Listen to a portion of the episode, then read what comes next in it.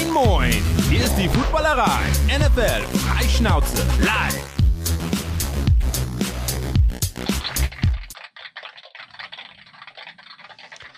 Es ist Montagabend 20 Uhr, ganz genau. Mal nicht 19 Uhr, sondern 20 Uhr. Das liegt nicht nur am Pfingstmontag, das liegt an unserem heutigen Gast. Aus Gründen senden wir erst um 20 Uhr, weil wir haben heute äh, einen schönen, einen besonderen Interviewgast aus den USA zugeschaltet. Ich werde dich sofort hier mit reinnehmen. Moin, Alex Honig, ich grüße dich. Hey, danke, dass ihr mich wieder habt. Genau, Alex Honig, äh, ein, wenn nicht sogar der größte deutsche, das größte deutsche Quarterback-Talent ähm, ist in den USA gewesen. Du warst vor drei Jahren schon mal bei uns. Damals warst du noch 17, ähm, hattest dich damals aber schon committed für die Texas Christian University, ähm, dass du darüber gehen willst im Jahr 2021. Das hast du gemacht, hast jetzt mittlerweile ein Jahr hinter dir, warst damals noch Quarterback für die U19 ähm, von Schwäbisch Hall äh, und jetzt bist du da und heute dankenswerterweise erzählst du uns ein bisschen, wie es dir bisher ergangen ist. Darauf freuen wir uns sehr. Ihr wisst, wir machen das Ganze vor allem nicht nur für uns, sondern vor allem auch für euch und mit euch. Wenn ihr Fragen habt an Alex, sportlicher Natur, wie ist es auf so einem Campus zu leben, wie ist es am College, was sind seine Ziele, was auch immer, schreibt das, ihr kennt das gern in die Kommentare ähm, dann würde ich sofort eins zu eins äh, versuchen, an Alex weiterzuleiten. An dieser Stelle, hallo YouTube, hallo Twitch, ihr seid herzlich eingeladen, hier in der Live-Sendung bei uns dabei zu sein. Zu ungewohnter Zeit am Pfingstmontag. Falls ihr uns später erst als Podcast hört und auch noch eine dringende Frage habt, ähm, die jetzt vielleicht in den nächsten Minuten nicht beantwortet wird, könnt ihr uns auch gerne noch nachträglich schreiben. Ihr findet Alex auch auf Instagram und auf Twitter. Ähm, da könnt ihr ihn sicherlich auch kontaktieren. Wenn ihr diese sozialen Medien nicht nutzt, könnt ihr uns auch eine E-Mail schreiben an redaktion.footballerei.de. Dann äh, wird Alex da sicherlich ähm, bereit sein äh, zu antworten. So habe ich dich kennengelernt vor drei Jahren, äh, Alex. Wir haben eben schon ein bisschen gequatscht. Ähm, super Typ, bodenständig. Man merkt, du hast deinen äh, äh, äh Beschluss, Entschluss damals nie bereut, äh, rüber gegangen zu sein. Erzähl doch erstmal so zum Einstieg ganz allgemein, wie ist so das erste Jahr bei den TCU Hornet Frogs für dich gelaufen? Ähm, also ich bin im Januar 2021 angekommen ähm, und im Januar und vor allem im ganzen Frühling ähm, ist es eigentlich äh, erstmal fängt das mal ruhig an, dadurch, dass die Saison erst im Herbst ist. Also ähm, hatte ich dann meinen ersten erstmal Unterricht schon alles, dann der Umstieg aufs Englische war schon immer so, war schon ganz aufregend, alles dann alles in Englisch zu haben. Ähm, und dann hatten wir aber nur Workouts, also wir haben nur Krafttraining gemacht, Athletiktraining.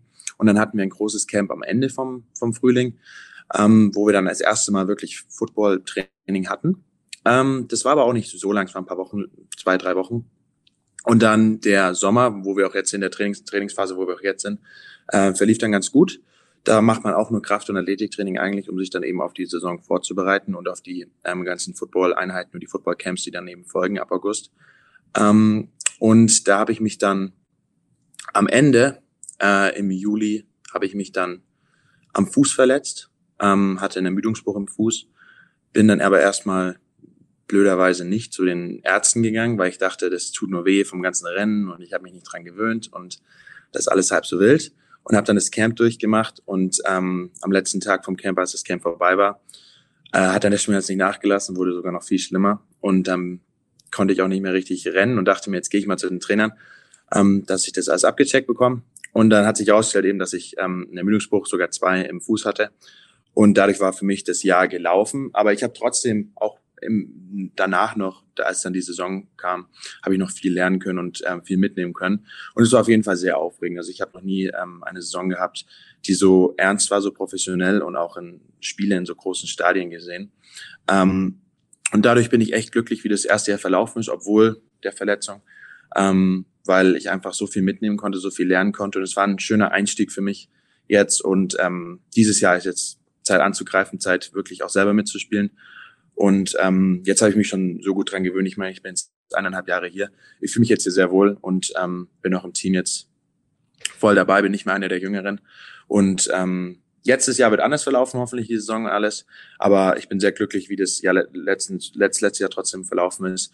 trotz der Verletzung. Und ähm, habe auf jeden Fall viel gelernt und viele Eindrücke gehabt, die ich, ähm, die ich mir nicht vorstellen konnte davor. Wolltest du vielleicht zu viel? War das Training ungewohnt oder war das einfach Pech mit diesem Ermüdungsbruch im Fuß? Ähm, ich weiß den hundertprozentigen Grund nicht. Ähm, es spielt vieles da rein. Also einerseits habe ich sehr viel zugenommen ähm, an Muskeln, seitdem ich da war, weil ich im Kraftraum viel trainiert habe und ähm, dadurch einfach deutlich schwerer geworden bin. Ähm, vielleicht war das ungewohnt und dann auch der, äh, wie viel wir gerannt sind am Tag, habe ich noch nie. Also so ein, so ein Trainings, so ein Trainingsplan habe ich noch nie verfolgt und so viel musste ich noch nie rennen.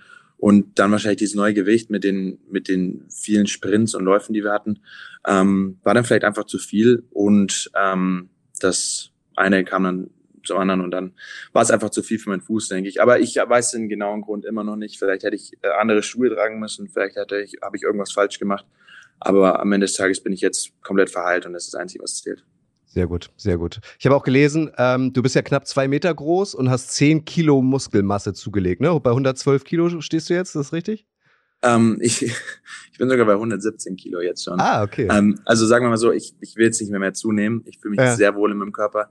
Ich wiege jetzt 117 Kilo auf 1,97 und ähm, finde, dass ich mich trotzdem ich so viel, ich weiß gar nicht, ich bin glaube ich, habe glaube ich 100 300, 405 Kilo gewogen, als ich hier rüber bin vor eineinhalb Jahren. Also habe ich schon deutlich zugenommen jetzt.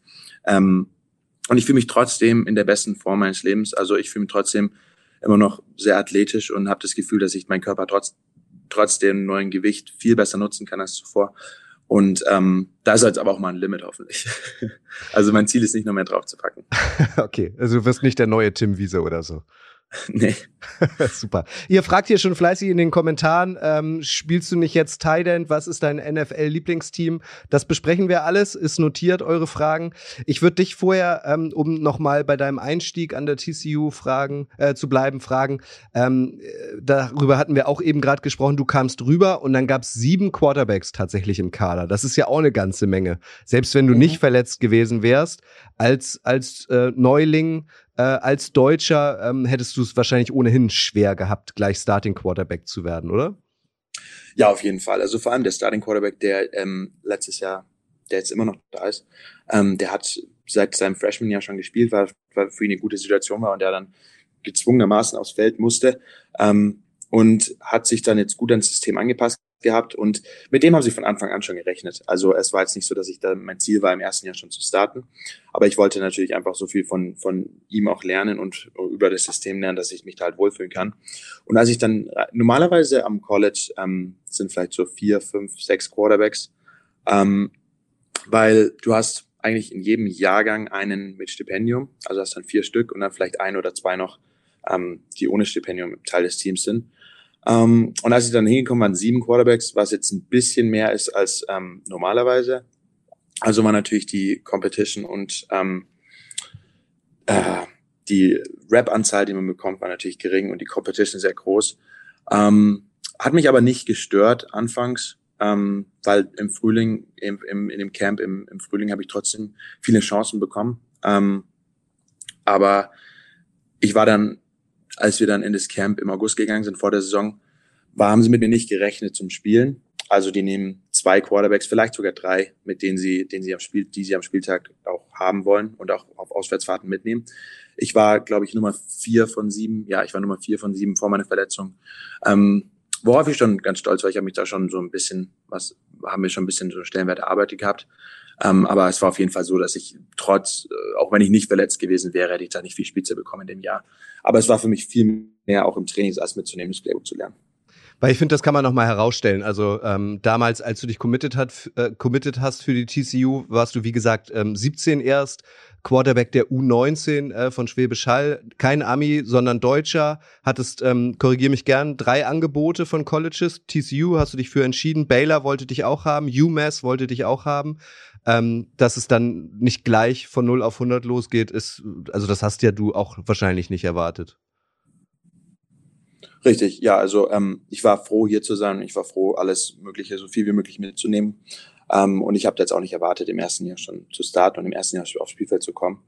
Ähm, dadurch ähm, habe ich jetzt keinen keinen Druck auch verspürt. Mhm. und habe da einfach mit drin gesessen in den Meetingräumen und im Training, habe da mitgemacht und einfach versucht, so viel wie möglich zu lernen und ähm, besser zu werden, weil ich natürlich auch weniger Erfahrung hatte als ähm, die amerikanischen Quarterbacks, dadurch, dass erstmal meine letzte Saison durch Corona ausgefallen ist mhm. ähm, und auch meine Competition, meine Gegner hier in Deutschland teilweise nicht auf so einem Level waren wie ähm, manche andere Quarterbacks, die dann von einer richtig großen Highschool kommen das erste Jahr ähm, wird dir jetzt auch nicht angerechnet, ne? Das zählt als Red Shirt Jahr. Das heißt, ähm, du kannst ganz normal ähm, die weiteren Jahre jetzt bestreiten, ohne dass du irgendwelche Nachteile hast, richtig?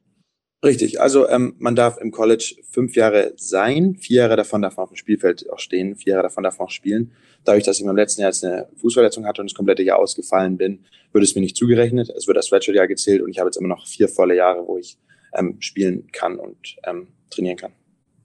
Und dann kommen wir zum Positionswechsel. Das war so ein, vor, vor so ein paar Wochen ist das auch zu uns rübergeschwappt. Wie gesagt, du warst Quarterback, warst auch gelistet als Nummer vier im Roster auf deiner Position und dann hieß es plötzlich, ähm, du sollst umgeschult werden auf Tight End. Ist das jetzt schon so oder ist das weiterhin ein Plan? Oder bist du jetzt offiziell gelistet als Tight End für die TCU Hornet Frogs? Also das ist jetzt, das ist jetzt offiziell. Ich habe auch im Frühling schon als Tight End trainiert die ganze Zeit. Ähm, wir haben äh, zu Ende, zum Ende der Saison wurde unser Head Coach ähm, gefeuert letztes Jahr und wir haben einen komplett neuen Trainings-Coaching-Staff. Bis auf zwei Trainer ist eigentlich alles neu. Ähm, und die sind im Januar gekommen und ähm, haben mit mir als Tight rechnen wollen und haben mich dann daraufhin auch angesprochen. Und ähm, ich war erst so ein bisschen dagegen, dachte mir, oh, habe ich noch nie gemacht. Ich weiß nicht, ob ich das kann. Und erst auf Quarterback fühle ich mich wohl. Ich weiß, dass ich da auch das Selbstbewusstsein habe. Ähm, aber vor allem dadurch, dass ich auch ähm, durch meine Fußverletzung so wenig gespielt habe und so viel im Kraftraum war, habe ich wirklich von dem Zeitpunkt von der meiner, vom Start meiner Verletzung bis jetzt habe ich von diesen zwölf Kilo, die ich ihm zugenommen habe, das meiste zugenommen und ähm, hatte einen komplett ganz neuen Körper, war viel athletischer, wie kräftiger jetzt. Und die haben gesagt, dass die den, dass ich den viel besser nutzen kann auf Tight Und als sie mir dann gesagt haben, dass sie damit rechnen, dass wenn ich mich gut anstelle, dass ich vielleicht schon dieser Spielzeit bekomme, hat sie mich so ein bisschen ähm, umgeklickt und ich dachte mir, am Ende des Tages will ich ja wirklich nur Football spielen. Ich liebe den Sport und ich will irgendwie aufs Feld kommen. Und meine Chancen als Tight ähm, den Sport länger zu spielen, vor allem professionell in der NFL, ähm, sind deutlich höher dort und da kann ich meinen Körper auch besser nutzen. Und das habe ich auch im Frühling jetzt gemerkt bei unserem Camp, was wir hatten, ähm, dass ich meinen Körper wirklich auf der Position sehr gut nutzen kann und meine neue, neue Kraft auch wirklich spüren kann. Und ähm, ich fühle mich jetzt sehr wohl schon auf der Titan-Position. Ich, ich denke, dass ich dieses Jahr schon Spielzeit bekommen werde und dann ähm, hoffentlich ab nächsten Jahr wirklich gesetzter Stammspieler sein kann. Und ähm, dadurch habe ich natürlich plötzlich ganz neue Träume von der NFL, die davor noch sehr weit weg waren. Und jetzt, ähm, dadurch, dass ich athletisch schon auf so einem guten Level bin und jetzt nur noch an der Technik viel arbeiten. Ich habe natürlich noch viel Arbeit vor mir, muss an der Technik arbeiten und alles, vor allem im Blocken. Aber ähm, dadurch ist für mich alles deutlich realistischer. Und das ist am Ende des Tages mein Ziel, den Sport Football ähm, zu spielen und so lange wie möglich zu spielen. Und wenn ich damit Geld verdienen kann am Ende des Tages, wäre es natürlich wunderbar. Und ähm, ich habe das Gefühl, dass es eine gute Entscheidung war jetzt für meine Karriere. Und ähm, habe natürlich auch weniger Druck jetzt. Als Thailand habe ich natürlich ähm, nicht so viel Einfluss auf das Spiel, was mir natürlich auch ein bisschen, was mir noch ein bisschen, bisschen fehlen wird oder auch schon fehlt. Aber am Ende des Tages kann ich einfach ähm, jetzt mein Ding machen und muss nicht an der Seitlinie stehen und erstmal vielleicht zwei Jahre zuschauen, bevor ich aufs Feld komme. Hast du denn Bedenkzeit bekommen? Also, ne, überlegst dir mal, Alex, oder musstest du dich direkt entscheiden? Oder konntest du dich mit deiner Familie, mit Freunden, vielleicht auch mit früheren Tight-End-Kollegen austauschen, ob das sowas für dich ist? Ach nee, die, die waren da ganz offen mit mir. Die haben mir das von Anfang an gesagt und ähm, ich hatte da eigentlich, ach, ich hatte ja bis die Football-Trainings wirklich losging, sozusagen Zeit, weil wir hatten den Okay, jetzt ist Alex kurz geeist. Aber wir sind vorbereitet. Wir haben ihm gesagt, wenn er da einmal rausfliegt, er sitzt jetzt nämlich auf seinem Campus in so einem riesigen Klassenraum. Ich habe hier bei euch in den Kommentaren auch schon gesehen, geil, die Deckung, Deckenbeleuchtung haben wir äh, bei unserer Arbeit auch ähm, dann will er, auf jeden, äh, will er auf jeden Fall wieder reinkommen. Also vielleicht an dieser Stelle, äh, bis Alex gleich wieder drin ist, ähm, nochmal ähm, ja, die Aufforderung oder das Angebot, besser formuliert, wenn ihr eine Frage habt, ähm, äh, was ihr schon immer mal wissen wolltet äh, von jemandem, der am College in den USA ist, an seinem Traum arbeitet, irgendwann vielleicht in die NFL zu kommen, dann stellt es gern, dann leite ich das ähm, an ihn weiter. Äh, natürlich werde ich ihn gleich auch noch mal fragen, ähm, wie es denn eigentlich ist, so die Position zu wechseln. Ich stelle es mir relativ schwer vor, von Quarterback ähm, plötzlich als Tight End spielen zu sollen. Ähm, aber da hat Alex natürlich viel größere Eindrücke äh, und kann uns das aus erster Hand hautnah berichten, äh, wie es denn aussieht, was jetzt seine Trainingsformen sind und so weiter. Er müsste, er müsste gleich wieder da sein. So lange kann ich noch ein bisschen Werbung machen für. Ah, da ist er wieder. Ähm, bei mir ist es jetzt gerade eingefroren. Ich weiß nicht, was passiert ist. Alles gut. Ähm, wir haben die Lücke gefüllt. Du warst gerade dabei äh, zu erklären, ähm, genau, also wie, ob du Bedenkzeit hattest quasi, ob du dich austauschen konntest mit, mit anderen. Ja, ach so, genau. Ich hatte ähm, praktisch zwei Monate Zeit, den kompletten Januar und Februar, um mir darüber Okay. Guck mal, man sagt immer, äh, in Deutschland sei das digitale Netz so schlecht. Das ist auch in den USA offenbar so. Die Antwort, das kommt immer bei der gleichen Antwort. Hat ja. Darf er irgendwas nicht? Ja, vielleicht, vielleicht. Guck mal, das, das eine Fragezeichen. Bau doch da wenigstens mal drei Fragezeichen hin, Flo wollen wir uns sonst ein bisschen unterhalten. Nein, ich mache dann einfach ein bisschen Werbung. Und zwar, vielleicht habt ihr es ja mitbekommen, am vergangenen Wochenende ist die European League of Football in ihre zweite Saison gestartet und da gibt es jetzt aus eurer geliebten Footballerei einen neuen Podcast. ELF Game Time heißt der. Äh, der wird gar nicht so sehr von uns befüllt, äh, nur so ein bisschen moderiert, sondern mit Leben gefüllt wird er vor allem äh, von echten ELF-Spielern, nämlich von Jan Weinreich und äh, Sebastian Silva Gomez äh, im Speziellen. Ähm, Jan ist Quarterback der Cologne Centurions, ähm, äh, Gomez ist Linebacker der Frankfurt Galaxy äh, und die erzählen so ein bisschen, äh, wie es ihnen denn so ergeht. Jetzt war äh, Game Day der erste. Ähm, wir haben das heute schon äh, aufgezeichnet. Salio Cisse, der Quarterback äh, der Hamburg Sea Devils, war heute auch dabei. Also die einzigen beiden deutschen äh, Starting Quarterbacks in der ELF ähm, waren heute zusammen in dem Gespräch, äh, zusammen mit Gomez und äh, können euch dann quasi aus erster Hand äh, oder haben euch aus erster Hand berichtet, wie sie es denn erlebt haben. Jan hat ja mit den Centurions gewonnen, Gomez leider mit Galaxy verloren und äh, Cisse äh, hat mit äh, den Sea Devils gestern gewonnen. Also hört da gerne mal rein, findet ihr beim Podcast-Dealer eures Vertrauens. Morgen Mittag, bummelig, ab 12 Uhr ist das ähm, zu runterzuladen, anzuhören. Also wenn ihr auch Bock auf die ELF habt, auch da ein bisschen gehypt seid, ähm, dann könnt ihr euch das mal anhören. So, Alex. Aller guten Dinge sind drei. Ah, du bist umgezogen. Ja, ich bin jetzt, ich bin jetzt umgezogen in ein anderes, anderes Zimmer hier. Ich hoffe, dass es jetzt besser läuft. Ähm, tut mir leid, ich weiß nicht, ob es an mir liegt. Ähm, aber es liegt wahrscheinlich an meiner Verbindung. Ähm, da muss CCU mal ein bisschen hier ins WLAN investieren. ja, ja, genau. Gut, Flo meinte eben schon, vielleicht ähm, ähm, hat die USA auch was gegen diese Frage. Dann nehme ich die Frage zurück und stelle gleich die, die nächste. Ähm, ich persönlich stelle es mir sehr schwierig vor, von Quarterback auf Tight End innerhalb kürzester Zeit umzuschulen. Nimm uns da mal ein bisschen mit als jemand, der schon sehr viele Jahre Football spielt. Was musst du jetzt anders machen? Wie trainierst du anders? Du musst wahrscheinlich auch ganz anders denken, weil du jetzt nicht derjenige bist, der passt, sondern derjenige bist, der einen Pass bekommt. Also das wird, stelle ich mir mental auch schwer vor. Nimm uns da mal mit jetzt so in deine Trainingsform aktuell, bitte. Vom Training her erstmal ist für mich das Größte gewesen, am Anfang am Blocken zu arbeiten und einfach allgemein ähm, an der, an der Teileposition, an den ganzen Techniken, wie man alles einfach äh, macht. Und ähm, da war für mich, ähm, habe ich, die, habe ich die Chance gehabt, mit dem Trainer schon zu arbeiten, bevor es überhaupt richtig losging und habe dann so Blocking-Drills machen können ähm, weil das Blocken an sich schaut immer ziemlich einfach aus, aber da ist wirklich richtig viel dahinter. Man muss das auch alles mal alles verstehen. Und ich dachte, ich habe ein gutes Spielverständnis, was das Laufspiel auch angeht. Aber als Blocker an sich muss man da oft noch viel, viel mehr lesen und auch Blitzes verstehen und dann Linebacker, wie die sich bewegen und wie man, wie man einen Winkel setzt und wie man versucht, den Block zu setzen. Das war mich das, für mich das Größte. Das Passspiel habe ich schon immer gut verstanden, vor allem als Quarterback. Dadurch war es für mich jetzt nicht schwer zu verstehen, wie ich eine Route zu laufen habe. Und Bälle fangen kann ich sowieso. Ich meine, ich muss jeden Spielzug als Quarterback einen Ball fangen vom Center. Ähm, deswegen war das für mich jetzt eher weniger ein Problem. Ähm, aber die, die ganzen Blocktechniken und das Blockverständnis war für mich das Größte. Und da macht man dann eben viele Einzel, Einzeldrills gegen auch so Dummies, ähm, um einfach das Blocken zu üben. Und dann ähm, am Ende des Tages ist für mich das Wichtige, dass ich im Training viel Spielzeit bekomme und ähm, einfach das Spielverständnis dann auch da bekomme, was das Blocken angeht.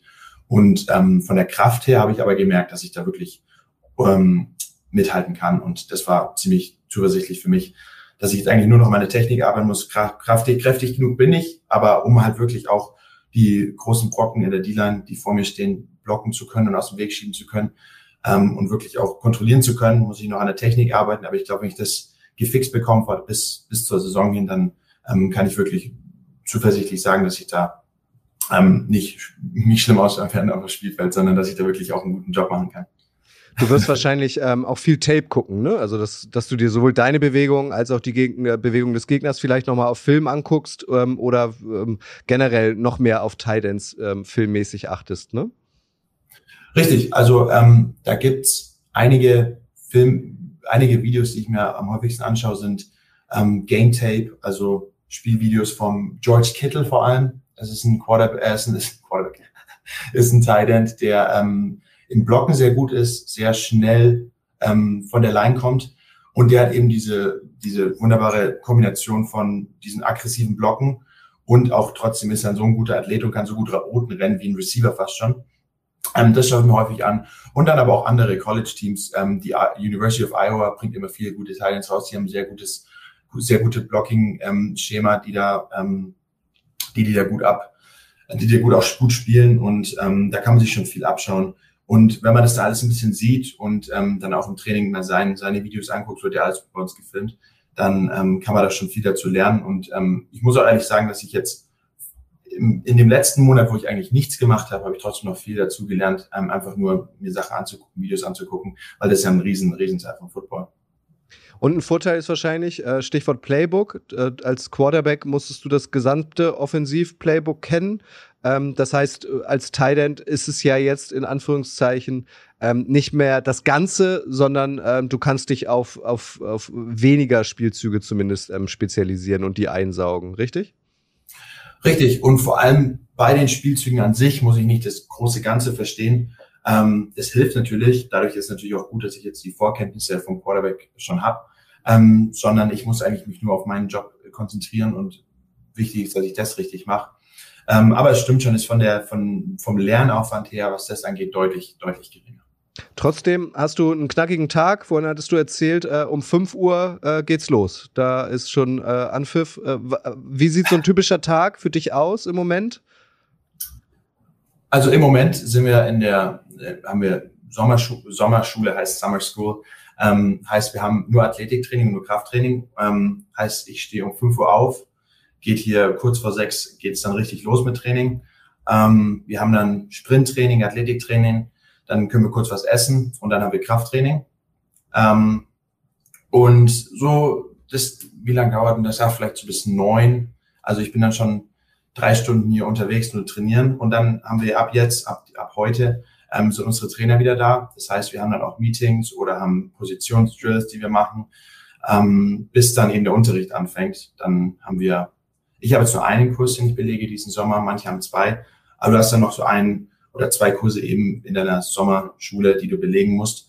Und dann hast du aber glücklicherweise eigentlich schon, ist dein Tag eigentlich rum jetzt um 13 Uhr, um eins ähm, und du hast dann den Nachmittag frei. Aber den verbringe ich hauptsächlich nur mit, äh, mit Mittagsschlaf, Lernen oder einfach nichts machen, weil die Trainings sind schon echt äh, körperlich anspruchs anspruchsvoll, weil es natürlich eine Vorbereitung sein soll für die Saison und ähm, da wird man schon, schon gequält, vor allem im Kraftraum. Genau, die Frage kam eben auch aus der Community. Äh, wie spät ist es eigentlich bei dir? Die hast du jetzt eben beantwortet. Äh, sieben Stunden bist du zurück, ne? Bei dir ist es jetzt 13.30 wahrscheinlich. Richtig. Genau. Ja. Äh, wie sieht's da aus mit der Konkurrenz? Wir haben vorhin drüber gesprochen. Äh, in der letzten Saison gab es sieben Quarterbacks bei TCU. Äh, wie viel Titans äh, sind aktuell im Kader? Also gegen wie viel Mann musst du dich da durchsetzen jetzt? Wenn man Titans an sich jetzt am Roster anguckt, sind es sehr viele, aber es gibt, wir haben ähm, verschiedene Titan-Positionen. Das sieht man als jemand, der normal Football zuschaut, äh, vielleicht jetzt sieht man das gar nicht. Ist mir auch erst aufgefallen, seitdem ich auf dem College bin, dass ähm, in der NFL und im College gibt es verschiedene Arten von Titans. Es gibt Leute, die wirklich nur blocken ähm, und teilweise auch wie ein Fullback agieren, heißt, sie stehen auf dem Backfield und ähm, dienen ähm, zum Vorblocken für einen Lauf. Und dann gibt es welche, die auch teilweise nur Routen laufen. Ähm, wir haben eine Teilchenposition, der wirklich nur Routen läuft. Dann aber einen, der wirklich wie, wie, ein, wie man Thailands kennt, mit, mit einer Hand im Boden neben der Line steht und Routen läuft und blockt. Und dann haben wir einen, der als Fullback sozusagen agiert. Im Großen und Ganzen, wenn man sagt, wie viele jetzt davon sind, sind wir vielleicht zu so zehn Titans, aber dann wirklich auf der Position, wo ich mich gerade spezialisiere, also der, der mit der Hand im Boden ist, wie man es auch in der NFL immer sieht, wie man Rob Gronkowski kennt, der dann ähm, neben dem Offensive Tackle steht. Ähm, da bin ich jetzt, äh, das mache ich jetzt, weil da ich meine, mit meiner Größe und mit meinem Gewicht, das kann ich am besten nutzen. Und da habe ich, würde ich jetzt sagen, dass ich, ähm, wenn wir jetzt wieder ins Camp gehen, auf zweiter Stelle sogar schon bin, ähm, wo ich sehr glücklich drüber bin. Und dadurch werde ich wahrscheinlich dieses Jahr schon Spielzeit bekommen. Und ähm, wir hatten auch jetzt unser erstes ähm, Scrimmage, unser erstes Trainingsspiel. Und ähm, da durfte ich oft aufs Feld. Und vor allem dann, ähm, wenn man halt einen Lauf hat oder in einer Short Yardage Situation sind und mehr große Leute da haben will zum Blocken oder auch einfach ähm, die Größe nutzen will und den Größeren reinstellen will, da bin ich immer gefragt ähm, und darf aufs Spielfeld kommen. Äh, Matze äh, Window fragt bei oder sagt erstmal ähm, bei YouTube äh, persönlich ähm, hätte ich dich gern weiter auf Quarterback gesehen. Nichtsdestotrotz äh, wünsche wünsch dir natürlich alles Glück der Welt und dass du es in die NFL schafft. Und äh, legt dann noch nach, ähm, ich hoffe, es wird nicht negativ ausgelegt. Für mich klingt es ein wenig nach in den sauren Apfel beißen. Ist das so oder siehst du es tatsächlich jetzt als noch größere Chance ähm, als Nicht-Ami? äh, als Quarterback in die NFL gespielt zu werden, ist ja besonders schwer, äh, dass, dass deine Chancen als Tight End jetzt vielleicht sogar noch gewachsen sind. Ähm, ich muss ehrlich sagen, am Anfang habe ich es auch so ein bisschen, bisschen gesehen, dachte mir, ach Mist, ähm, muss ich jetzt Plan B schon im zweiten Jahr ähm, eingehen. Aber ähm, am Ende des Tages, nach dem Trainingslager, was wir jetzt hatten im Frühling, ähm, bin ich so selbstbewusst geworden auf der Teilposition, dass ich wirklich sehe, dass ähm, es eigentlich gut für mich war, dass ich gewechselt bin. Und ich da mir, damit habe ich so viel bessere Chancen auf die NFL oder auch ähm, jetzt dieses Jahr schon zu spielen. Und am Ende des Tages habe ich mich wirklich gefragt, was ich will, ob ich jetzt als Quarterback versuchen will zu spielen und dann vielleicht ein oder zwei Jahre Spielzeit zu bekommen und dann zu gucken, wie weit es mich bringt. Oder ob ich einfach ähm, als End spielen will, dieses Jahr schon spielen kann und vielleicht wirklich gesetzter Stammspieler sein kann und vielleicht Chancen, äh, gut, deutlich bessere Chancen habe, in die NFL zu kommen. Und ähm, mir macht Spaß, so viel Spaß, den Sport zu spielen, Football zu spielen. Und da war es mir eines Tages egal wie. Hauptsache ich will auf, auf das Feld kommen und im Kader stehen. Und ähm, dadurch im Nachhinein bin ich froh drüber über den Wechsel. Aber ich muss ganz ehrlich sagen, am Anfang war ich auch so ein bisschen gekränkt und da war mir nicht ganz sicher, ob das jetzt das Richtige ist. Aber dadurch, dass ich jetzt mich so gut angestellt habe auch und so viel gutes Feedback bekommen habe von den Trainern, ähm, bin ich wirklich glücklich drüber, dass ich die Entscheidung gemacht habe. Ja, man, man merkt, finde ich, auch auf jeden Fall in jeder Silbe, die du sagst, dass du es nie bereut hast, diesen Schritt zu machen und dass du bereit bist, äh, dafür alles zu investieren. Rico Jetto äh, fragt noch, kommt es häufiger vor, dass du nur auf deinen Status als Deutscher reduziert wirst und deswegen anders beäugt wirst? Spielt das eine Rolle? Ähm, also, ich würde sagen, eher weniger. Ähm, die sind eigentlich dann vor allem ähm, mit den neuen Trainern jetzt, die wussten anfangs, nicht alle wussten, dass ich Deutscher bin. Also ich habe meinen Akzent schon ein bisschen weggearbeitet, deswegen ist es denen erst später aufgefallen. Aber ähm, ich muss ehrlich sagen, manche wussten es nicht und dadurch wurde man gar nicht irgendwie anders eingestuft. Aber ich habe da jetzt wenig negatives Feedback erfahren. Also im Recruiting, als ich dann auf der Suche war nach Schulen, war es noch ein bisschen so, weil der durch die Quarterback-Position auch, da kommt so viel Erfahrung mit, die da zählt. Ähm, da waren sich manche Trainer unsicher mit dem Deutschen.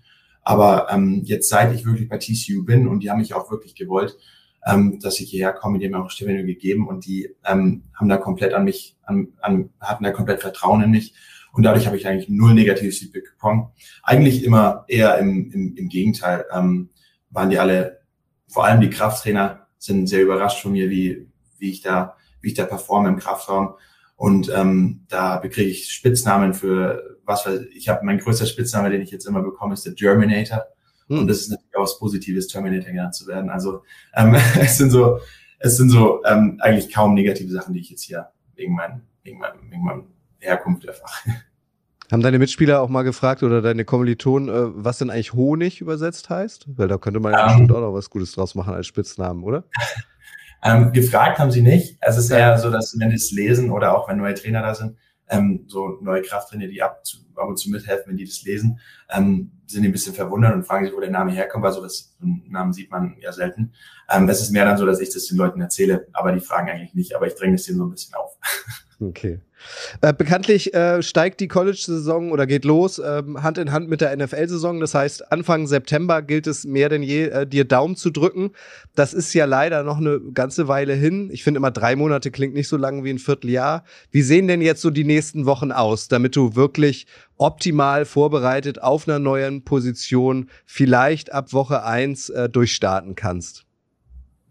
Ähm also wie gesagt, jetzt gerade haben wir nur Kraft- und Athletiktraining. Das wird sich jetzt auch, ähm, wird auch weiterhin so sein. Ähm, wir werden Kraft- und Athletiktraining haben und nebenbei, ähm, wenn wir mal Routen laufen gehen, Bälle fangen, Block, Blocktraining machen, einfach selber ähm, in, in, in Gruppen. Ähm, und dann ab 1. August geht's richtig los. Das Ziel ist, dass uns die Krafttrainer bis zum 1. August in die Form unseres Lebens bringen, in die beste Form, die wir sein können. Und ab 1. August haben wir dann unser großes Camp. Und ähm, das wird dann, da werde ich dann hier ähm, bei den Trainingsanlagen von früh morgens um sechs bis abends um sieben oder acht sein und ähm, zwei oder dreimal am Tag Training haben und zwischendurch Meetings. Ähm, und das ist dann wirklich, was man auch in Hard Knocks sieht, in der NFL, so ähnlich verläuft dann mein Tag. Einfach ähm, pures Trainingslager, wie man sich vorstellen kann, bis dann zum Glück der Unterricht anfängt und wir vormittags in der Schule sitzen ähm, und dann weniger Training haben. Ähm, das ist dann immer ein bisschen angenehm, weil dein Körper wirklich ein bisschen kaputt ist im Nachhinein und dann die Schule schon so ein bisschen ein guter Ausgleich ist.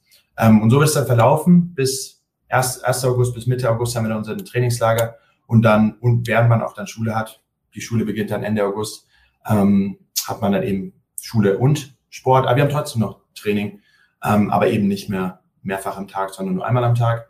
Und ähm, dann, sobald die Saison anfängt, gilt es einfach ähm, in Form bleiben, ähm, fit bleiben und ähm, einfach des Trainings mehr eigentlich auf den Gegner vorbereiten, als dass man jetzt irgendwas einstudiert. Man tut dann die Woche eigentlich nur damit verbringen, den perfekten Gameplan zu machen und den dann ähm, zu trainieren. Und dann hat man ja praktisch jedes Wochenende ein Spiel. Ich glaube, im ein oder zwei Wochenenden nur frei bis Dezember dann. Ich habe auf deinem Instagram-Profil gesehen, du warst vor kurzem zu Hause in Deutschland, in der Heimat, bei deiner Familie. Wirst du bis zum Saisonstart nochmal zurückkehren oder ist jetzt bis Ende des Jahres voller Fokus USA und Football? Also vor dem Trainingslager, von dem ich gerade geredet habe, haben wir vielleicht vier Tage frei, fünf Tage. Da lohnt es sich für mich nicht nach Hause zu fliegen. Deswegen ähm, werde ich jetzt bis nach der Saison erstmal nicht mehr in Deutschland sein, ähm, weil wir eigentlich nie länger als drei oder vier Tage frei haben oder wie gesagt fünf Tage vielleicht. Ähm, deswegen ist jetzt voller Fokus auf Football, voller Fokus auf die Saison. Und dann im, im Januar hoffentlich nach einem Bowl-Game bin ich dann wieder in Deutschland mal wieder. Sehr gut, gutes Stichwort, weil äh, Stefan Evans fragt, in welcher Liga spielt deine Uni? Vielleicht noch mal einmal so grob erklärt für alle, die jetzt nicht so tief im College Football stecken. Das ist ja doch ein recht kompliziertes ähm, System.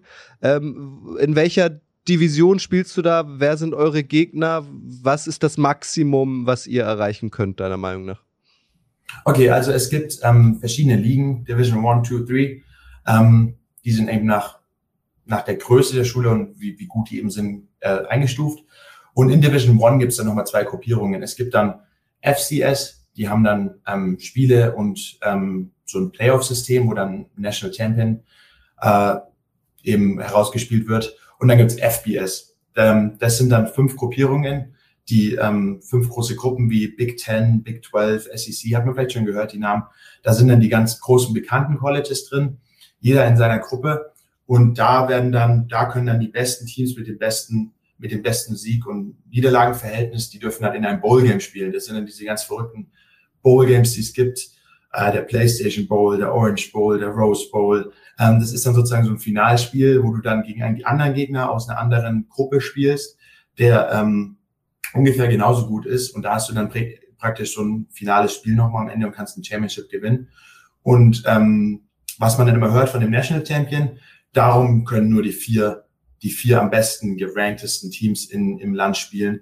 Das ist dann häufig Alabama, Georgia und die Teams. Ähm, aus der Big 12, also aus meiner Gruppe kennt man vielleicht Texas Longhorns, Oklahoma Sooners, Oklahoma State war sehr gut letztes Jahr, Baylor Bears waren sehr gut letztes Jahr. Ähm, da sind wir dabei und die Big 12 ist bekannt, immer eine sehr enge Gruppe zu sein. Jeder kann jeden schlagen. Und unser Ziel ist da einfach, ähm, unser Ziel ist dieses Jahr den Big 12 Championship zu gewinnen, wie jedes Jahr. Und ich glaube, da haben wir auch ein gutes, gute, Voraussetzung dazu, weil ähm, wir haben kaum Spiele verloren seit letztem Jahr und ähm, das Ziel ist einfach, die wichtigen Spiele wie gegen Baylor, unseren Rivalen, oder gegen Texas, unseren örtlichen Rivalen in Texas dann auch, ähm, die Spiele müssen wir gewinnen und ähm, dann gucken, wie weit wir kommen. Das Ziel ist, jedes Jahr ein Bowl-Game zu schaffen. Wie gesagt, wenn man eine gute Sieg-Niederlagen-Verhältnis hat, darf man in ein Bowl-Game spielen. Das ist unser Ziel jedes Jahr. Aber ähm, dieses Jahr sollte unser Ziel deutlich höher sein als das. Und ein Bowl-Game ähm, ist eigentlich selbstverständlich für uns jetzt. Und es wäre eine Enttäuschung, wenn wir es nicht schaffen würden. Du lebst da wahrscheinlich den Traum, den viele haben. Du bist auf einem College, du bist ein Athlet. Wahrscheinlich, ähm, nimm uns da mal ein bisschen mit, wird man auch so ein bisschen angehimmelt, wenn man zum Footballteam gehört. Ähm, in deine Uni, die TCU, ist äh, beheimatet in äh, Fort Worth, also direkt neben Dallas eigentlich. Wie, wie ist denn so das Leben da? Wird man erkannt? Musst du Fotos machen? Kannst du feiern gehen? Oder ähm, ja, also nimm uns doch mal mit so in dein alltägliches Leben, wenn du vielleicht auch nicht gerade auf dem Footballfeld stehst. Ja, also wie gesagt, ähm, wir sind in der Nähe, wir sind in Fort Worth, ist, da ist unser Campus und es ist, wie man sich so ein bisschen vorstellt, so das Campusleben in Amerika ist alles so ein bisschen abgeschottet, man ist so in seiner eigenen Bubble und wenn man da rumläuft oder rumfährt, sieht man eigentlich nur junge Menschen, nur Studenten. Ähm, aber sobald man eigentlich vom Campus runter ist, ist man plötzlich in der Großstadt ähm, und da wird man eigentlich nicht erkannt. Vor allem jetzt ich nicht. Ich habe jetzt noch keinen großen Stellenwert hier. Aber es ist eigentlich, es ist eigentlich ganz schön. Auf dem Campus ist man eigentlich ein relativ normaler Student. Das ist eigentlich, da wird man jetzt nicht anders angesehen groß, weil du hockst ja auch mit den Leuten im Klassenzimmer, dann läufst du über den gleichen Campus. Es ist jetzt nicht so, dass Leute auf die Zukunft Bilder machen. Das passiert eigentlich nur, wenn dann ähm, Spiele sind oder offene Trainings, wo dann halt auch ähm, junge äh, Leute aus der Highschool oder aus den Grundschulen vorbeikommen und zugucken ähm, die dich natürlich dann nur vom Fernsehen oder von den Spielen eben kennen. Das sind dann die Leute, die dich ansprechen und auf dich zukommen. Aber sonst so mein normaler Alltag ist eigentlich kaum, ich meine, ist natürlich schon groß anders als vom Studenten, vom normalen Studenten her, der keinen Sport macht. Aber es ist nicht so, dass ich irgendwie anders groß angesehen werde von den, ähm, von meinen, ähm, von meinen Mitschülern im Klassenzimmer oder so, sondern ähm, das ist kein, kein großer Unterschied. Ähm, aber es ist natürlich trotzdem, der Stellenwert hier vom Sport ist natürlich ein ganz anderer als dem, den man in Deutschland kennt. Und ähm, vor allem in der Saison ähm, wird man dann auch mal oft angesprochen, so zum Beispiel so, ey, gutes Spiel oder so. Ich meine, mir ist es natürlich noch nicht passiert, weil ähm, ich habe nicht gespielt, ich wurde noch nicht direkt darauf angesprochen. Aber es gibt viele Leute, die da nicht darauf ansprechen und über das Spiel reden wollen und ein bisschen Hintergründe wissen wollen, was da jetzt abläuft. Vor allem nachdem unser Trainer letztes Jahr gefeuert wurde, ähm, wurde ich dann sehr oft auch angesprochen ähm, von Leuten, die wussten, dass ich ein Footballteam bin und die wollten wissen, was da so abgelaufen ist. Ähm, weil natürlich auch die Studenten natürlich große Fans sind vom Team und ähm, auch mit den größten Teil im Stadion ähm, ausmachen. Das sind eigentlich alles nur Studenten oder ehemalige Studenten. Und ähm, diese Verbindung zu der Schule, die kennt man in Deutschland eigentlich eher weniger. Und ähm, die ist natürlich hier größer, vor allem dadurch, dass man auf dem Campus lebt und miteinander lebt alle. Und ähm, dieser Stolz zu dem Team eben ist auch groß. Dadurch ist natürlich auch ein größerer Druck und man teilweise bekommt man es auch zu spüren, wenn man ähm, wenn man nicht gut spielt. Ich habe letztens mit dem, mit dem ehemaligen Quarterback, also mit dem der letztes Jahr Quarterback gespielt hat, mit unserem Quarterback geredet und er hat auch erzählt, dass er manchmal Nachrichten auf Instagram bekommt von Leuten, die ähm, mit denen er eigentlich studiert und die mit ihm in derselben Vorlesung sitzen und die hauen da Sachen raus, das ist wirklich nicht schön teilweise. Ähm, sind auch teilweise Schönwetter-Fans bei uns manchmal, aber im Großen und Ganzen ist es, wenn man gewinnt, ist es immer schön und wenn man verliert, ähm, ist eigentlich die ganze Schule ein bisschen traurig und genervt, weil eben doch der Sport hier sehr groß und eigentlich jeder Fan ist. Äh, Krille fragt auf Twitch, liebe Grüße, was ist das größte Spiel in der kommenden Saison für TCU? 50.000 äh, passen bei euch ins Stadion, ne? Richtig. Ähm, das wird Woche 4 sein. In der Woche 4 spielen wir gegen die Oklahoma Sooners. Das wahrscheinlich beste Team bei uns in der Big 12 oder zumindest ähm, das größte Team bei uns in der Big 12 in den letzten Jahren, waren die sehr erfolgreich. Ähm, und das wird unser erstes Big 12 Spiel sein. Heißt, das wird unser, unser, unser, unsere Gruppenspiele werden, wird das einleiten. Und ähm, das wird so ein bisschen Richtungsweiser sein, Richtung für die Saison. Und ähm, das wird auf jeden Fall komplett voll, das Spiel. Also ich denke, 50.000 werden wir das vermutlich schaffen. Oklahoma bringt auch immer sehr viele Fans mit ähm, auf, auf Auswärtsfahrten. Deswegen, das wird ein Riesenspiel und ähm, das wird auch das Wichtigste im Sinne von, da können wir die, die Ziele richtig setzen nach dem Spiel, wo wir hinwollen und das eigentlich ein, wenn wir die Saison haben, die wir uns erwünschen, müssen wir dieses Spiel gewinnen und dann, ähm, dann geht's los. Kannst du uns jetzt vielleicht schon Insider-Tipps geben? Also hast du in der vergangenen Saison oder vielleicht jetzt auch bei deinen Teamkollegen ähm, Spieler gesehen, die definitiv das Potenzial haben für die NFL und vielleicht in ein, zwei oder drei Jahren gedraftet werden? Also dass du sagst, hey, ihr deutschen College-Fans, ihr solltet auf jeden Fall auf den und den achten, weil der hat mhm. richtig was drauf, der wird mal eine steile Karriere machen? Also unser Wide Receiver mit der Nummer eins, Quentin Johnston, ähm, boah, so ein Athlet habe ich wirklich noch nie gesehen in meinem Leben. Der hatte letztes Jahr schon eine richtig gute Saison. Ähm, trotz Quarterback-Wechsel, den wir hatten, hat er sich immer, äh, hat, ist er immer rausgestochen, auch wenn schlechte Bälle jetzt irgendwie flogen sind, hat immer irgendwie geschafft, den Ball zu fangen. Und ich habe vor ein paar Tagen erst einen Mock-Draft schon gesehen, einen sehr frühen Mock-Draft für nächstes Jahr. Da steht er an Stelle 24 in der ersten Runde. Ähm, also das ist schon ähm, eine Hausnummer. Und der wird auf jeden Fall dieses Jahr wieder ein super Jahr haben und ich denke, nach diesem Jahr wird er auch in die NFL gehen. Wäre blöd, wenn nicht, ehrlich gesagt. Ähm, und der ähm, ist auf jeden Fall jemand, auf den man achten muss. Und auch witzig ist, im College darf man dieselbe Nummer Offense und Defense tragen. Nummer eins in der Defense, unser Cornerback, äh, Trey Tomlinson, der Neffe von LaDainian Tomlinson, von dem Hall of Fame Running Back, ist ein sehr guter Cornerback von uns um, und der wird auch auf jeden Fall die Saison ähm, wieder wie die letzten zwei Jahre unsere, unsere Nummer eins, unsere bester Spieler in der Defense sein. Und ich denke, dass der auch auf diesem Jahr auch in die NFL gehen wird und vermutlich auch in Runde eins, zwei oder drei gedraftet wird.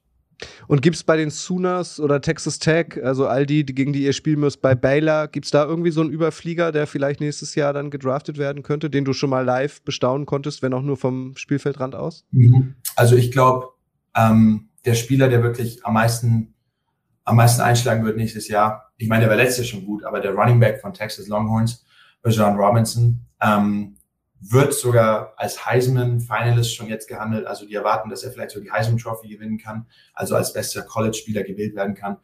Und ähm, der hat uns letztes Jahr wirklich, also wir hätten gegen Texas eigentlich gewinnen können. Es war ein super Spiel, war bei uns daheim, haben ganz knapp verloren. Und es lag einfach nur daran, dass, er, dass wir den nicht stoppen konnten. Der ist einfach über uns drüber gerannt.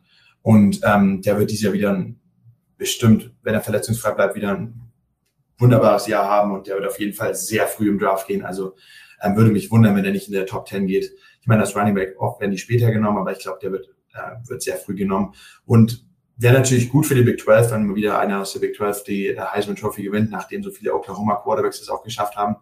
Ähm, aber den freue ich mich auch wieder spielen zu sehen, weil der wirklich ein Freak ist. Also sowas habe ich in meinem Leben noch, nie, noch nicht gesehen, wie, wie muskulös und aggressiv und schnell er den Ball rennen kann. Also ähm, da wäre ich nicht genau auf der Defensive-Seite. Ich glaube, der redet von dir, Flo. Also wenn ich so muskulös und schnell den Ball renne, dann muss ich an dich denken. Nee, lass uns mal in der NFL bleiben, Alex. Äh, du hast es gesagt, ist dein großer Traum natürlich, in der NFL irgendwann zu spielen. Was hast du denn so ein Team?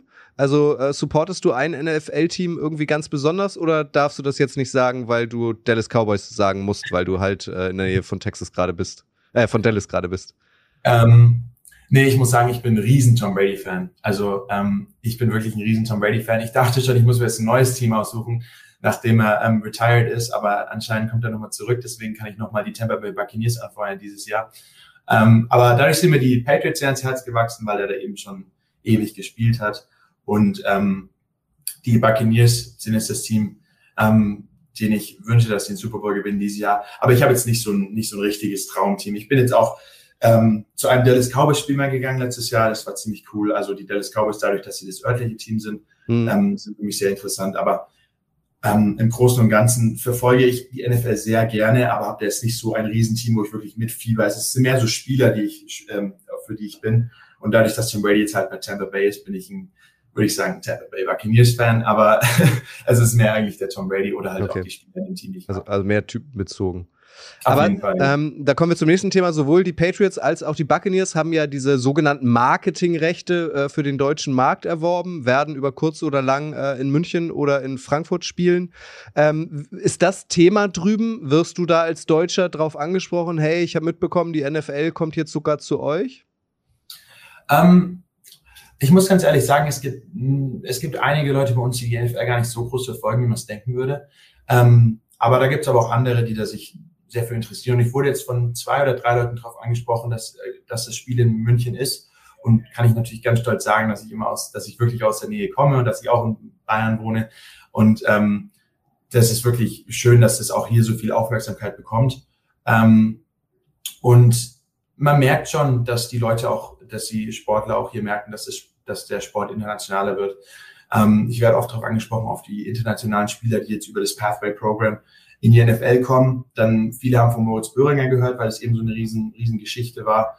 Ähm, äh, und man merkt, dass vor allem, dass Leute, die sich für die NFL interessieren, dass die für die Deutschland ein Begriff jetzt ist, was natürlich mega schön ist zu hören. Und ähm, das wäre natürlich das Größte für mich, einmal in Deutschland ein NFL-Spiel zu spielen. Also ich hoffe, dass es weiterhin so, so läuft, dass die Spiele in Deutschland sein können. Und ähm, das freut mich auf jeden Fall sehr, dass das so international wird alles.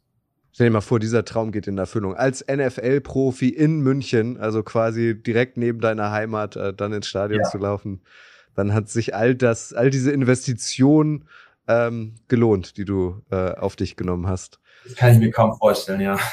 ja, wirklich. Äh, Quarterback Tom Brady hast du genannt, äh, dein großes Vorbild, dem eiferst du am meisten nach oder dem bewunderst du am meisten. Jetzt musst du ja wahrscheinlich auch ein bisschen mehr auf die Tight End Position gucken. Äh, den Kittle George hast du schon genannt eben. Gibt es da einen anderen Tight End noch, ähm, bei dem du dir besonders viel abgucken kannst oder den du persönlich besonders feierst? Also ähm, Gronk, Rob Gronkowski, ähm, ist natürlich, dadurch, dass ich auch ein großer Brady-Fan bin und ähm, war, natürlich einer, den ich immer gern angeguckt habe. Und ich muss tatsächlich sagen, dass ich jetzt die Titans eher von einem anderen Blickwinkel betrachte und eher gucke, äh, wie die sich anstellen auf dem Feld und wie die spielen und ob die meinem Spieltyp ähneln. Und dadurch sind eben so, so Titans äh, wie Mark Andrews, ähm, Rob Gronkowski, die so meine ähnlichen Körpermaße haben, ähm, natürlich interessant für mich zum Anschauen. Und ähm, die gucke ich mir gerne an. Aber ich bin vom, vom, von der Persönlichkeit her von Rob Gronkowski ein größer Fan, weil ich eben ähm, miterleben konnte, wie er drei Super Bowls, glaube ich, gewinnen konnte mit Tom Brady. Und ähm, dadurch ist, würde ich sagen, dass der mein Favorite ist. Aber jetzt so von anderen äh, Titans her ähm, sind es viele, wo ich mir was ab, versuche abzugucken und viele, die ich mir gerne angucke. Wie schon gesagt, George Kittle, Mark Andrews, ähm, dann auch Greg Olsen, jemand, der jetzt nicht mehr spielt, aber der ist so schlau und ähm, hat, es gibt viele Videos im Internet, wo er Sachen erklärt und ähm, wo er auch coacht. Und da, das gucke ich mir auch immer sehr gerne an, weil ich mir eben versuchen will, vor allem jetzt in den Anfangszeiten, ähm, wo ich jetzt gerade frisch teilnehmen bin, so viel noch zu lernen wie möglich, bevor ich dann wirklich auf dem Feld stehe und das alles selber mache, weil, wie schon gesagt, im Football ist die Vorbereitung 50 Prozent vor allem. College ist, ähm, seid ihr untereinander connected? Also gibt es vielleicht so eine WhatsApp-Gruppe, äh, wo ihr euch austauscht, euch Tipps gebt, ähm, euch vielleicht auch mal aufmunternd, aufmuntert oder bestärkt oder so? Also es gibt jetzt keine WhatsApp-Gruppe, man schreibt sich regelmäßig. Also ich habe mit, mit einigen Kontakt.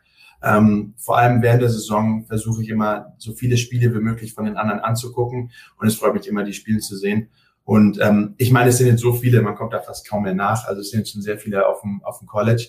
Und jetzt die, die mit mir, also die, die mit mir diese ganzen Recruiting-Trips gemacht haben, 2020 und 2021, 2019, die in den Jahren rübergegangen sind, mit denen habe ich am meisten Kontakt, weil ich eben mit denen auch viel gemacht habe. Ähm, wie zum Beispiel Alexander Ehrensberger und Julius Belschow. Ähm, mit denen habe ich regelmäßig Kontakt, auch wenn es relativ wenig ist, vor allem, weil wir alle so wir haben, wir haben ja alle den gleichen Alltag und wir wissen, dass man eigentlich wenig Zeit hat. Aber ähm, man schreibt sich dann vor allem während der Saison aufmunternde Worte und ähm, tauscht sich kurz miteinander aus. Und es ist immer schön von jemandem zu hören, der durch das, das Gleiche, das Gleiche macht und das Gleiche durchgeht. Und ähm, das hilft schon. Und da hat man jetzt schon eine gute Community so. Aber ich muss ganz ehrlich sagen, ich melde mich seltener, als ich eigentlich wollen würde und habe seltener Kontakt mit Leuten, ähm, als ich eigentlich will. Deswegen wahrscheinlich werde ich jetzt erstmal, wenn wir dann fertig sind, erstmal meinen Jungs schreiben und gucken, wie es denen so geht mit den Summer-Workouts, weil die werden auch gerade sterben, 5 Uhr früh. hey Jungs, ich habe gerade an euch gedacht. Ja, genau. Also ein äh, schlimmes Training und was, was umgekippt. Wie ging es euch so? ja. ähm, Matze würde gerne noch wissen auf YouTube, ob du dir ein Playoff-Spiel der Mavericks angeguckt hast. Ist ja nicht ah, so weit entfernt. Ein Playoff-Spieler denn nicht. Ich bin ein riesen Dallas Mavericks-Fan. Ähm, ich habe leider kein Playoff-Spiel gesehen. Ich war ähm, zu Anfangszeiten der Playoffs noch hier, aber dann bin ich auch nach Deutschland zurück. Ich bin den ganzen Mai in Deutschland gewesen. Ähm, ich habe aber an meinem 20. Geburtstag im Februar ähm, ein Spiel angeguckt. An meinem Geburtstag sind wir dahin und haben das Spiel gegen die LA Clippers angeguckt und das war wirklich eine riesen Erfahrung. Es war für mich das erste NBA-Spiel und dann auch noch bei meinem Lieblingsteam und es war auf jeden Fall super cool. Also ich werde auf jeden Fall nochmal noch mal hingehen, vielleicht auch hoffentlich ähm, nächstes Jahr in den Playoffs. Also da werden die Mavericks hoffentlich wieder hinkommen, was ich doch denken werde. Und ähm, das ist wirklich ein Team, wo ich sagen kann, dass ich Fan von bin. Nicht so wie bei den NFL-Teams, dass ich da so ein bisschen rumgucke. Ich bin wirklich Basketball-Fan. ja, und dann vielleicht noch äh, Olle Dirk Nowitzki treffen. Das, das wäre ja auch das, was. Das äh, du hast ja erzählt, du bist im Januar 2021 rübergegangen. Ich glaube, kurz zuvor, vielleicht maximal ein paar Wochen, äh, kam das Announcement, dass es jetzt neuerdings die European League of Football geben wird. Ähm, damals noch hauptsächlich äh, in Deutschland. Jetzt hat sie auch expandiert. Jetzt sind es zwölf Teams in Österreich, sogar in der Türkei. Die GFL äh, gibt es natürlich auch immer noch. Wie beurteilst du mittlerweile die ähm, American Football Situation durch die Hinzunahme der ELF in Deutschland? Ähm, also für mich ist wichtig, dass der Sport in Deutschland weiterhin wachsen kann und ähm, auch der, das, die Plattform bekommt, die er verdient. Ähm, und wenn es mit der ELF ist, bin ich froh drüber. Wenn es mit der GFL ist, mir auch, bin ich auch froh drüber. Ich meine, Schwäbisch Hall ist immer noch ein GFL-Team, deswegen habe ich da immer noch so ein bisschen eine Verbindung zu. Ähm, aber ich habe auch schon viele Freunde, die jetzt in der ELF spielen und auch nur gute Sachen erzählen. Und ähm, ich, ich finde es blöd, dass da so ein bisschen so ein Kampf gerade ist, so die eine Liga gegen die andere Liga. Aber am Ende des Tages ist es wichtig, dass der Sport wächst. Und ähm, ich finde, dass die ELF da wirklich ein super Programm aufzieht ähm, mit der Online-Präsenz und mit den Spielen und die Zuschauerzahlen. Jetzt nach dem ersten Spieltag äh, waren ja schon echt enorm. Und ähm, da bin ich echt froh drüber, dass das so eine Plattform bekommt. Und ähm, ich hoffe, dass weiterhin wachsen kann und weiterhin vielleicht auch Spiele im Fernsehen sein können. Und ähm, wenn das, wenn die ELF jetzt das Neue ist, bin ich echt ähm, froh drüber, weil das ist schon wirklich ein, ich finde, das ist ein sehr professionelles, ähm, professionell, die ziehen es sehr professionell auf bis jetzt und das habe ich zumindest in meiner äh, Lebenszeit noch nicht miterlebt. Ich konnte ein Spiel von Frankfurt Galaxy sehen, das letzte Spiel in der NFL Europe, kann mich aber nicht mehr dran erinnern, da war ich winzig. Ähm, aber ähm, ich denke, man kann das damit vergleichen und wenn wir da wieder zurückkommen und das wirklich auch über längere Jahre lang Jahre halten können, wäre das natürlich super für den Sport. Ich hatte es vorhin erwähnt, ähm, ich weiß nicht, ob du das mitbekommen hattest, weil da warst du einmal geeist. Wir haben jetzt ähm, so einen ELF Game Time Podcast, der kommt immer dienstags raus. Äh, Jan Weinreich, der, der Quarterback der Centurions, ist immer dabei. Ähm, und äh, morgen äh, hatten wir auch äh, Sally Ceesay, den, den Quarterback der Sea Devils, dabei. Die einzigen beiden Starting Quarterbacks aus Deutschland. Und mit denen hatte ich auch noch ein bisschen gequatscht und hat denen erzählt, dass du heute Abend in der Sendung bist. Beide kannten dich. Kennst du sie auch? Ja, also ich, ich kenne sie. Ich habe ich hab den Jan spielen sehen im Junior Bowl 2016, habe ich ihm zugeguckt. Ähm, dann den Cisse habe ich nie gesehen. Ich weiß, er war in Amerika, als ich so, als ich hier meine Jugend, äh, äh, meine Jugendzeit hatte in Deutschland, Jugend gespielt habe. Den habe ich nie kennenlernen können. Jan natürlich auch nicht. Ich kenne Jan nur so ein paar Ecken rum. Ähm, die Leute, die in Schwäbisch Hall in seinem Alter sind, ähm, die kennen ihn sehr gut. Ähm, habe auch nur Gutes über ihn gehört. Ich kenne den Backup-Quarterback von den Centurions, den Alex Frisch, mit dem bin ich sehr gut. Ähm, und ich habe die auf jeden Fall, habe auf jeden Fall von denen schon gehört und habe jetzt auch, ähm, habe es jetzt noch nicht spielen sehen. Ähm, also den Jan habe ich schon live spielen sehen. Jetzt in der ELF habe ich beide aber noch nicht spielen sehen. Habe den letzten Spieltag jetzt nicht mitverfolgen können. Aber ähm, ich freue mich da auch vor allem, wenn da in der ELF mehr deutsche Quarterbacks sind, weil es immer immer schön anzuschauen, wenn da auch mal ein Deutscher das äh, Feld aufholen kann. Und ich glaube, die Centurions haben ja auch, glaube ich, äh, knapp gewonnen gegen Istanbul, ziemlich hoch und ähm, das ist natürlich auch gut, wenn dann ein deutscher Quarterback 50 Punkte auf, aufs Board setzen kann.